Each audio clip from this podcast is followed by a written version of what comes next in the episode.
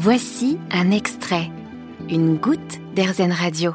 Aujourd'hui sur RZN Radio, on prend la route de l'Ouest direction la Vendée pour rencontrer un chef d'entreprise très généreux qui a décidé de jouer les Pères Noël. En effet, le 15 décembre dernier, il a annoncé son départ à la retraite et surtout un énorme cadeau euh, pour tous ses salariés. Bonjour Jean-Yves Glumino. Bonjour. Alors je le disais, vous avez fait une sacrée surprise à vos 150 employés en décembre dernier. Euh, c'était quoi ce cadeau? Qu'est-ce que vous leur avez offert? Eh bien, je leur ai annoncé effectivement que l'entreprise euh, était vendue et que je réservais réservais une partie du produit de la vente. Et donc le 15 décembre dernier, je leur ai annoncé qu'une prime de 2 680 000 euros allait être versée. Donc euh, pas à chacun, bien entendu, mais que c'était le montant global de la, prime, euh, qui est une prime de fidélité. Donc euh, l'idée pour moi, ça a été effectivement de récompenser euh, l'ensemble des collaborateurs euh, pour avoir participé, contribué au développement de l'entreprise au fil des années, au fil de nos investissements, qui ont remis en cause en fait bon nombre de postes de travail on demandait à chaque collaborateur de faire de nouveaux efforts pour s'approprier les nouvelles technologies, les nouveaux équipements qu'on a pu mettre en place. Donc, euh, pour moi, ça me paraissait légitime en dans l'entreprise de récompenser en fait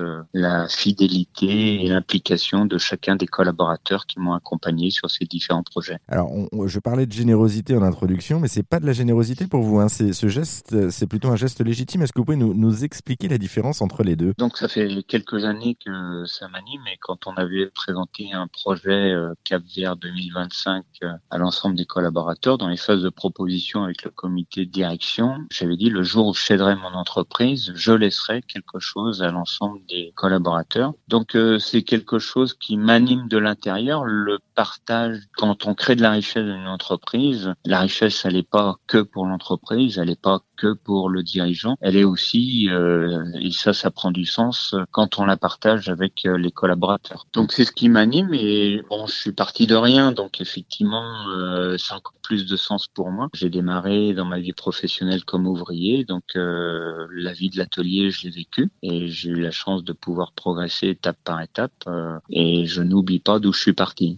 M'a donné du sens à tout ce que j'ai entrepris depuis des années. C'est un très très beau geste. Et comment vos salariés, justement, vos, vos ex-salariés maintenant, ont-ils accueilli justement cette nouvelle? Parce que je présume qu'ils s'y attendaient pas, une redistribution et une telle générosité, entre guillemets, bien sûr. Alors, il y avait que le comité de direction qui était au courant, même si j'en avais parlé il y a quelques années, euh, c'est le genre de choses dont ils se rappellent. Ils n'ont pas été surpris puisque dans notre euh, organisation, on dit ce qu'on fait, on fait ce qu'on dit. Par contre, pour l'ensemble des collaborateurs qui étaient réunis le 15 décembre, euh, j'avais mes 150 en fait collaborateurs sous les yeux. Je leur annonçais mon départ, je leur annonçais la cession de l'entreprise, je leur annonçais la somme qui leur a été réservée euh, pour les récompenser de leur fidélité. La surprise a été très très grande. Et les commentaires ont mis un petit peu de temps à, venir puisque bon, euh, il était un peu pantois, on va dire, et les langues se sont déliées dans les jours qu'on suivi. Euh, effectivement, l'effet de surprise a eu lieu et c'était le but recherché également. ce que je n'ai pas encore commencé à imaginer. Euh, c'est une retraite active de toute manière. Je